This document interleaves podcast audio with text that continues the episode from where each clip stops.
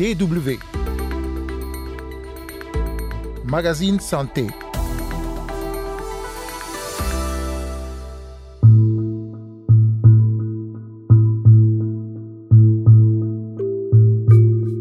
Constitue depuis des siècles une source de soins de santé accessible à un coût abordable. Cette semaine, dans le magazine Santé, on s'intéresse à la médecine traditionnelle. Selon l'OMS, en Afrique, 80% de la population dépend de la médecine traditionnelle pour répondre à ses besoins sanitaires essentiels. Nous irons au Burundi où la médecine traditionnelle est de plus en plus mise en avant. Mais nous allons d'abord parler d'une maladie qui reste inquiétante. Il s'agit de la maladie à virus Marburg. Carole Assignon au micro, vous écoutez le magazine Santé. Bonjour à toutes et à tous.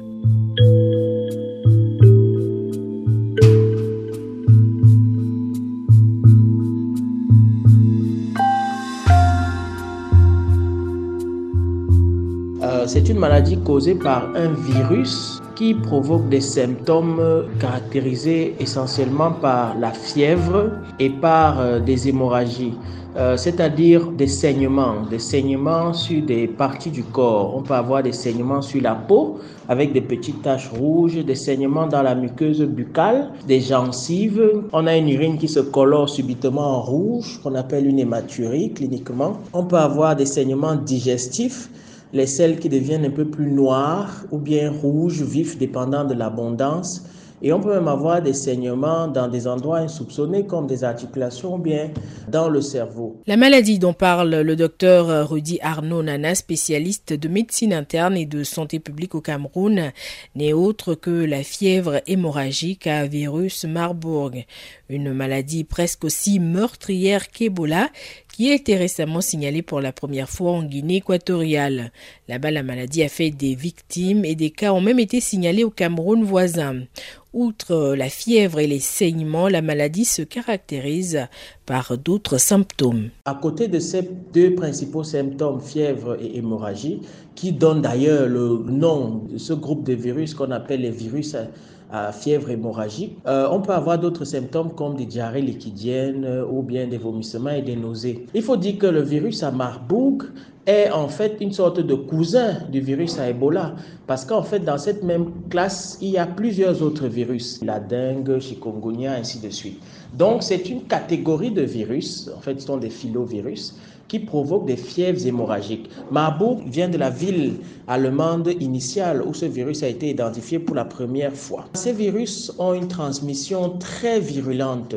Euh, déjà, la transmission interhumaine, euh, elle se fait euh, très rapidement à partir des sécrétions biologiques, la salive, la sueur, l'urine, si vous entrez en contact avec l'urine de quelqu'un contaminé, les déjections, les selles, par exemple, si quelqu'un contaminé fait des selles et vous touchez, vous serez malade, le sperme même pendant des rapports sexuels et le lait maternel même pendant l'allaitement. On a déjà eu ça avec Ebola où on était dans un schéma contagieux très virulent où une personne pouvait contaminer en moyenne 6 à 7 personnes. Face à cette maladie très contagieuse, on peut se protéger de différentes manières.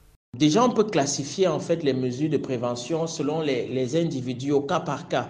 Si par exemple vous êtes malade, il faut déjà que vous pensiez à aller vous faire dépister parce qu'il y a des tests de dépistage PCR du virus Marburg qui sont disponibles. Une fois si vous êtes dépisté, on doit vous isoler.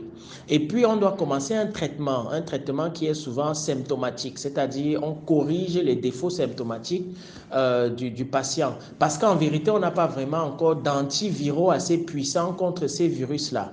Donc les traitements, c'est essentiellement l'antipyrétique pour baisser la fièvre, la réhydratation, pour compenser les pertes liquidiennes, compenser les troubles ioniques euh, que ça provoque dans le corps, potassium, sodium, et euh, essentiellement stopper les saignements. On a des moyens pour ça et on peut réaliser ce, ces traitements-là de façon assez efficace dans nos centres de santé au Cameroun.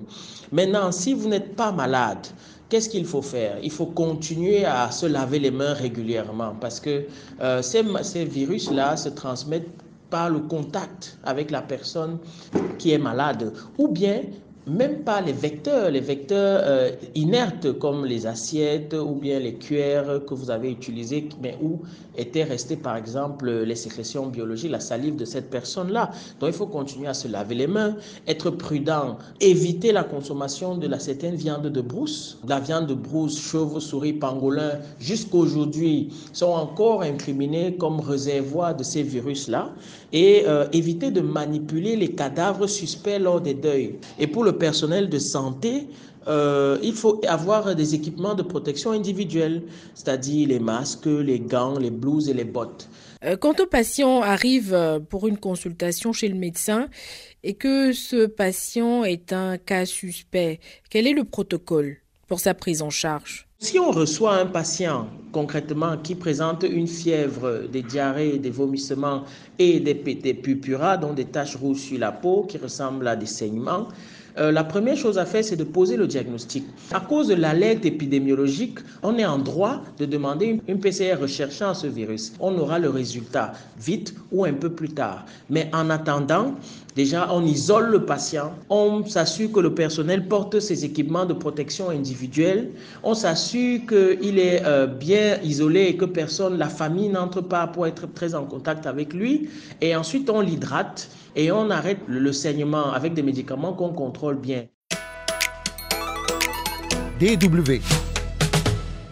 Le magazine Santé seconde partie, on va parler à présent de la médecine traditionnelle qui a fait et continue de faire ses preuves dans de nombreux pays du monde. Cela fait quelques années maintenant que l'Organisation mondiale de la santé a même recommandé que soit généralisée dans de nombreux pays, notamment africains, la collaboration entre la médecine traditionnelle et la médecine conventionnelle. Depuis, selon l'OMS, plus de 40 pays de la région africaine ont élaboré des politiques nationales sur la médecine traditionnelle en 2022 contre 8 seulement en 2000. 30 pays ont intégré la médecine traditionnelle dans leur politique nationale.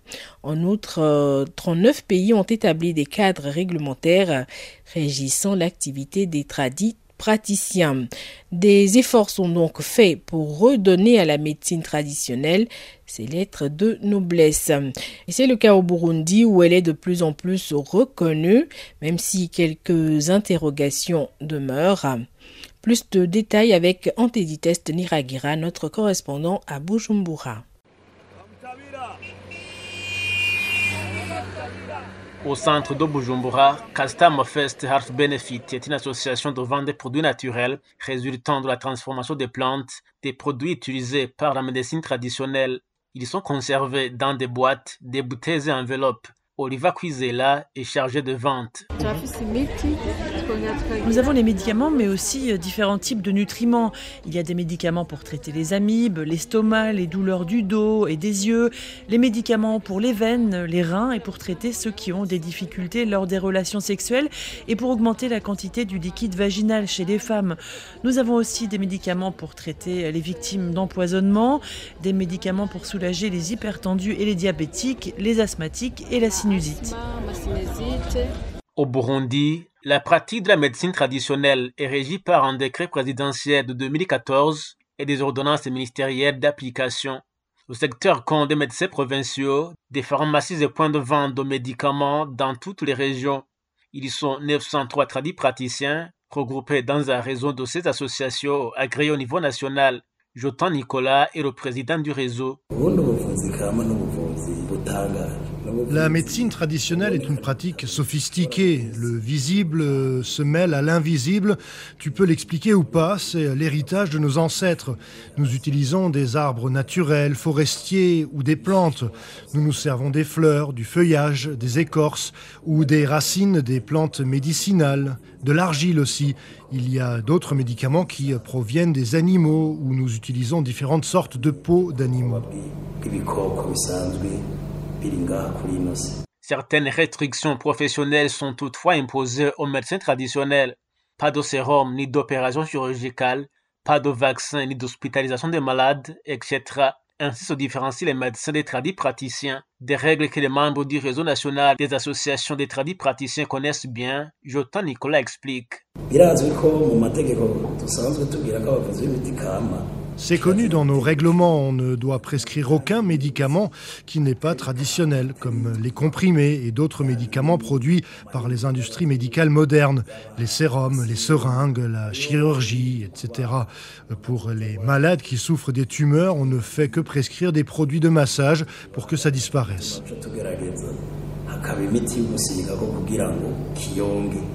La médecine traditionnelle, un secteur émergent aux côtés de la médecine moderne, son fonctionnement suscite néanmoins des interrogations. Sylvain Abanabakize est chargé de plaidoyer de la communication au Semabou le cadre d'expression des malades au Burundi. Nous, nous sommes d'accord avec la médecine traditionnelle parce que nous sommes au courant que même ces médicaments dits modernes proviennent de certaines plantes, de l'argile que ces gens qu'on appelle tradis praticiens utilisent. Au niveau de la médecine moderne, nous avons des pharmaciens, des docteurs qui ont fait des études approfondies dans le domaine de la santé en médecine moderne. Mais nous nous posons des questions. Est-ce que le ministère de la Santé publique a des gens qui ont une capacité, des notions, des connaissances pour suivre ces gens qui utilisent utilisent la médecine traditionnelle. Là-bas, on peut même dégager d'autres inquiétudes. Est-ce que ces gens, au niveau de la posologie, du dosage, est-ce que ces gens prescrivent réellement des médicaments conformément à la posologie, au dosage? Des questions persistent au sujet de la garantie, la qualité, les emballages et les dates de péremption, les conditions de conservation, de vente et d'hygiène des médicaments dans les pharmacies traditionnelles